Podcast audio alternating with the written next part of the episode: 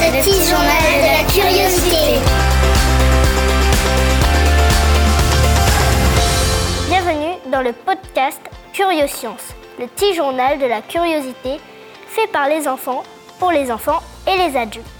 L'objectif de l'émission, se faire rencontrer quatre enfants et une ou un scientifique qui vont pouvoir poser toutes les questions qu'ils veulent. Pour ce premier épisode, notre invitée est volcanologue et directrice de l'Observatoire volcanologique du Piton de la Fournaise. Elle part explorer les volcans à travers le monde pour comprendre leurs origines et leur fonctionnement.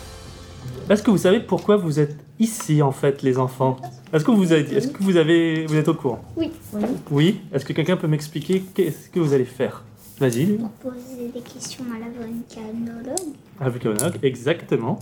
Et quoi d'autre? Vous allez faire quoi d'autre à votre avis? Passer à la télé. Vous allez passer à la télé? Donc comment ça va se passer? Je vais vous expliquer vite fait. En fait, là, on est clair et net. Vous êtes les journalistes. Nous, on est les assistants de production. Nous, notre boulot, c'est de vous accompagner pour que vous prépariez vos interviews à la vulcanologue qui s'appelle Aline Pelletier. D'accord? On est tous d'accord là-dessus? Donc en fait, ce qu'on va faire pendant cette première heure, c'est qu'on va vous faire découvrir un peu ce que c'est en fait le métier d'Aline Pelletier, un peu la thématique. Nous, on a fait une pré-interview, c'est-à-dire qu'on a déjà parlé un peu avec elle pour discuter de deux, trois éléments avant qu'elle arrive. Elle arrive dans une heure. Et aussi, on va un peu discuter de comment ça se passe au niveau du journalisme scientifique. Parce que vous êtes peut-être des journalistes, mais il va falloir encore avoir un peu d'expérience dans le journalisme scientifique. Est-ce que vous connaissez le métier de journaliste? Euh, à la télé, les journalistes, ça, ils ont un micro, ils sont devant une caméra et ils t'expliquent euh, qu'est-ce qui se passe et tout. D'accord, ça c'est vrai, il t'explique devant une caméra, c'est possible, et tout. Est-ce qu'il y a que par devant une caméra où on peut expliquer? Non, dans les moments. Eh bien écoutez, nous on vous a prévu un petit jeu. On vous a prévu un petit rébus, enfin un petit puzzle, excusez-moi, qui a pour but en fait de vous montrer différentes activités du journaliste. c'est curieux. On va vous proposer un truc, c'est essayer de construire un peu les étapes du journaliste. Par quoi vous commencez et par quoi vous finissez? À ton honneur. Ben, pour les collecter les informations, ben, d'abord on les collecte pour savoir quelle information on va choisir. Mhm. Après, on va les vérifier, c'est logique parce que tu vas pas mettre n'importe quelle information. Tout à fait. Et ben, on va enquêter après sur le sujet pour euh, mettre, euh, pour écrire un peu euh, qu'est-ce qu'il y a sur ce sujet. Après, bah, faut tout écrire ce qu'on a bah, trouvé comme information. Très bien.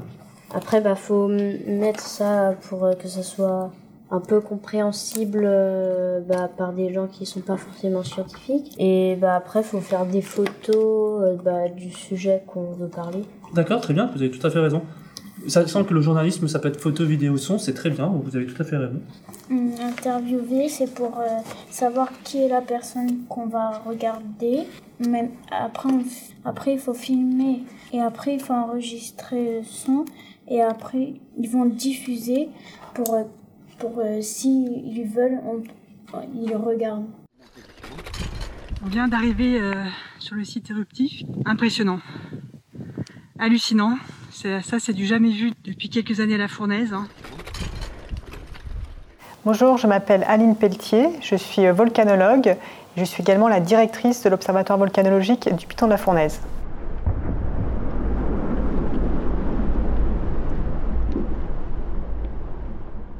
Qu'est-ce que vous préférez dans votre métier? Alors il y a plusieurs facettes que j'aime dans mon métier. Tout d'abord bah, d'être euh, au contact d'un objet naturel, je suis très nature, donc d'aller sur le terrain, notamment lors des éruptions, de voir ce spectacle qui est fascinant. Mais ce que j'adore le plus, c'est vraiment ce travail d'enquêteur qu'on a, qu'on est volcanologue, c'est-à-dire on a plein de petits signes que nous donne le volcan, et à partir de ces petits signes, c'est de comprendre ce qui se passe sous nos pieds et d'en informer euh, les autorités, notamment lorsqu'il y a l'imminence d'une éruption. Donc c'est vraiment ce travail d'enquêteur et de terrain qui me passionne. Waouh C'était craché par un volcan, ça Est-ce que c'est joli ou c'est ça Ben non, c'est quelque chose, sinon il Bah non, tu crois quoi? C'est ça rentre dans notre tête. Quelle était votre matière préférée à l'école Alors ma matière préférée à l'école, c'était les sciences naturelles en général, donc tout ce qui était euh, biologie, sciences de la Terre. J'étais vraiment très proche de la nature et tout ça me passionnait. Regarde ici. Et c'est quand tu veux. Tu Ça tourne. Ok. Curioscience 2, prise 2. Parfait. Bonjour, Aline Pelletier. Je vais vous poser des questions sur les volcans. Est-ce que c'est votre premier travail? Alors oui, effectivement, j'ai eu la chance de faire euh, mon premier métier euh, qui était ma passion, c'est-à-dire volcanologue. Donc j'ai pas eu d'autre métier. En fait, j'ai tout fait pour faire ce métier-là et donc ça a été mon premier travail et mon seul travail. Quels sont les gaz émis par les volcans? Alors il y a beaucoup de gaz qui sont émis par les volcans. Il faut savoir que le magma en profondeur, c'est à la fois de la roche en fusion et des gaz. Et ces gaz sont donc relâchés euh, lorsque le magma arrive en surface. Et le principal gaz, c'est l'eau. Euh, donc c'est H2O. Et après, il y a beaucoup d'autres gaz, comme le CO2, comme les gaz sulfurés, l'H2S, le SO2. Mais le principal, c'est l'eau, notamment au piton de la fournaise. C'est quand la prochaine éruption? Alors, très bonne question. Il faut savoir qu'on a une éruption qui s'est arrêtée maintenant il y a un mois. Et depuis, on a des signaux qui montrent qu'il y a une éruption qui est en train de se préparer. C'est-à-dire que le volcan, il montre des signes lorsque du magma remonte des profondeurs vers la surface. Et actuellement, on a des tremblements de terre, on a un gonflement du volcan et on a un dégazage. Donc on sait qu'il y a une éruption qui se prépare. Donc d'ici quelques semaines ou quelques mois, on aura de nouveau une éruption au piton de la fournaise. Il pleut des pierres sur l'île de la Réunion. L'éruption du piton de la fournaise redouble de force depuis hier. Séisme, projection de magma à 200 mètres de haut et des rivières de lave qui dévalent vers l'océan à 60 km/h. Bonjour Madame Pelletier, je vais vous poser quelques questions. Est-ce qu'il y a beaucoup de filles dans votre travail? Alors il faut savoir que le métier de volcanologue, c'est beaucoup un métier masculin, mais on a de plus en plus de femmes. Il faut savoir qu'à l'Observatoire volcanologique, ici à La Réunion, on est six scientifiques et sur les six scientifiques, il y a trois femmes. Donc il y a la parfaite parité. Mais si on regarde à l'échelle de l'Observatoire, sur les 17 personnes, on n'est que trois femmes. Donc même s'il y a de plus en plus de femmes, ça reste minoritaire. Mais il faut savoir qu'il y a maintenant euh, quatre ans, les trois observatoires volcanologiques français étaient dirigés par des femmes. Donc les choses sont en train de changer. Quels sont les objets que vous utilisez Alors pour surveiller un volcan, on utilise pas mal d'instruments, puisque le volcan, lorsqu'il va se réveiller, il va donner des signes annonciateurs. C'est-à-dire que le magma, lorsqu'il va remonter, il va créer des petits tremblements de terre, ça va gonfler, il va y avoir du dégazage. Donc on va mettre sur le volcan ce qu'on appelle des sismomètres pour voir les tremblements de terre. On va mettre des capteurs de déformation, donc des GPS, des inclinomètres, des extensomètres, et également des, des capteurs de gaz pour voir le dégazage. Donc c'est grâce à tous ces instruments que l'on peut voir si le volcan est en train de se réveiller. Comment peut-on savoir quand un volcan est en train de naître? Alors très bonne question. Donc faut savoir que donc ici notre piton de la fournaise, il est, il est déjà bien construit, il n'est pas en train de naître, c'est juste qu'il est en train de poursuivre sa croissance. Mais tous les jours, il y a des nouveaux volcans qui naissent. Et par exemple, euh, depuis maintenant 2018, il y a un volcan qui est en train de naître au large de Mayotte. Et donc euh, ce volcan, euh, il est né en trois mois. C'est-à-dire qu'on a eu entre le premier tremblement de terre qui a été ressenti par la population et la première lave qui a été émise uniquement trois mois. Donc ça peut être extrêmement rapide, la naissance d'un volcan entre le premier signal annonciateur et la première venue de la lave en surface. Combien de temps peut prendre un volcan pour grandir? Alors là, pareil, tout dépend donc euh, des flux de lave, c'est-à-dire de, la quantité de lave qui remonte et qui va sortir en surface. Donc pour te donner un exemple, par exemple le volcan de Mayotte qui est en train de naître au large de Mayotte, en un an, il fait 800 mètres de hauteur. Donc il est sur le plancher océanique, hein, il est à 3500 mètres de fond, on ne le voit pas, mais en un an, il a fait 800 mètres de hauteur. Une éruption ici au piton de la Fournaise, si elle durait un an, avec les flux actuels, ça ferait même pas 100 mètres de hauteur. Donc c'est pour te montrer qu'à Mayotte, c'est une très grosse éruption qui a eu lieu. C'est d'ailleurs la, la, plus grosse éruption depuis trois siècles. Donc on va dire que la croissance d'un volcan, ça dépend vraiment de la quantité de magma et de la vitesse de remontée de ce magma vers la surface. Sous ces eaux turquoises et derrière ces paysages paradisiaques, Mayotte vient de livrer un secret jusqu'alors bien gardé. L'océan a accouché d'un volcan par 3500 mètres de profondeur à 50 km au large de l'île. Après 11 mois d'études menées par des scientifiques du CNRS sur terre et en mer, le mystère des 1800 séismes mesurés sur l'île depuis un an est donc levé. Un volcan est né. Est-ce que le piton de la fournaise pourrait devenir explosif et pourquoi? Il faut savoir que le piton de la fournaise est avant tout un volcan effusif. C'est-à-dire qu'on a essentiellement des, des, projections de lave, des coulées de lave, mais par le passé, il a eu des activités plus explosives. Notamment lorsque le magma, quand il remonte, il peut rencontrer de l'eau. Et à ce moment-là, ça peut créer ce qu'on appelle des éruptions phréatiques ou phréatomagmatiques, quand on a la rencontre du magma avec la nappe phréatique, donc qui est l'eau qui est à l'intérieur du volcan. Et dans ce cas de figure-là, on peut avoir des éruptions beaucoup plus explosives. Et la dernière, vraiment importante, c'était en 1860. Et il y a eu des cendres qui ont été jusqu'au large de Saint-Benoît. Sur des bateaux, on a retrouvé des couches de cendres. Est-ce que le piton des neiges peut se réveiller et quelle sera sa conséquence sur euh, nous? Alors oui, effectivement, c'est une très bonne question. Le Piton des Neiges n'est pas considéré comme éteint. C'est un volcan qui est endormi. Il faut savoir que sa dernière activité date d'il y a à peu près 10 à 30 000 ans. Donc pour savoir un volcan éteint, en général, il faut attendre 50 000 ans. Donc on ne peut pas être considéré comme éteint, sachant qu'en plus, il y a aussi de la sismicité qui est enregistrée donc, euh, quasiment tous les mois sous euh, le Piton des Neiges. Il y a encore également de, la température en dessous, en profondeur, puisqu'il y a des sources d'eau chaude. Donc on sait qu'il est seulement en repos. Donc un jour ou l'autre, effectivement, on pourra avoir un réveil du Piton des Neiges. Et c'est pour ça qu'on surveille également l'activité du Piton des Neiges.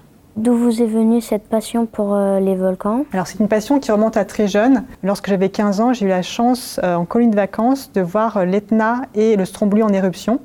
Et donc c'est à partir de ce moment-là que j'ai voulu faire de la volcanologie mon métier. Et donc j'ai tout fait pour faire ce métier et je suis aujourd'hui ici à La Réunion, volcanologue. Avez-vous étudié euh, d'autres euh, volcans que le Piton de la Fournaise et le Piton des Neiges? Alors c'est vrai que les volcans de La Réunion, ce sont que j'ai plus étudiés puisque j'ai passé une bonne partie de ma carrière ici à La Réunion.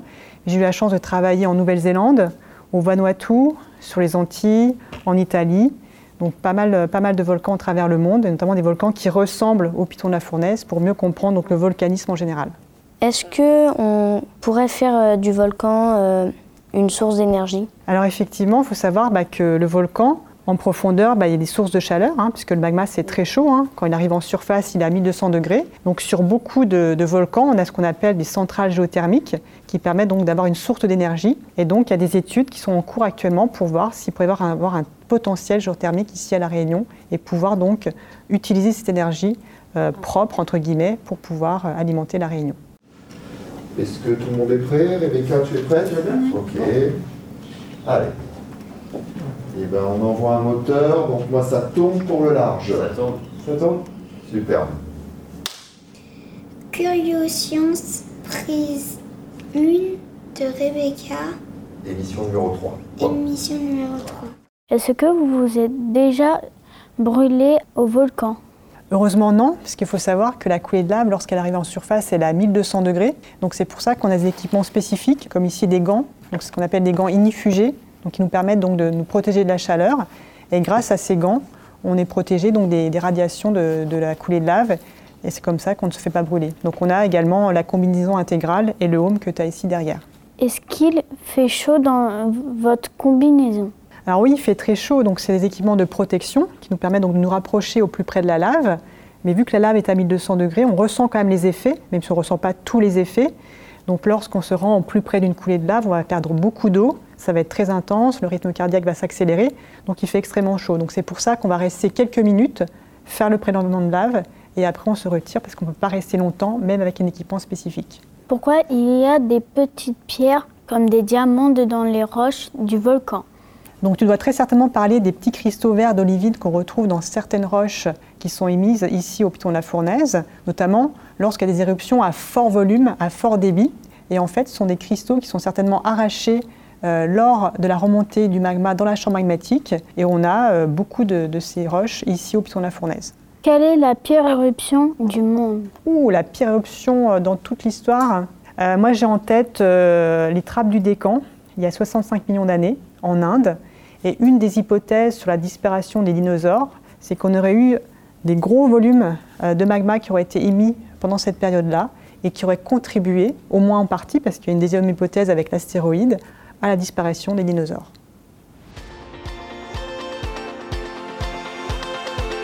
J'ai bien aimé parce que on a appris des choses. C'était plutôt sympa, j'ai adoré et ben c'était cool. Euh, bah, C'était bien, j'ai appris des choses, euh, que le, le Piton des Neiges pouvait euh, re-entrer en éruption. Les matériaux, qu'est-ce qu'on utilise, qu'est-ce qu'on fait étape par étape, apprendre euh, les sortes de pierres. Elle m'a appris les différents volcans, les différentes pierres, le matériel et tout. Nos jeunes journalistes pour cette émission sont Léon Durand, 8 ans. Rebecca Ribot, 8 ans. Anton Martin, 10 ans, Lovia Grondin, 10 ans. Curioscience, le petit journal de la curiosité.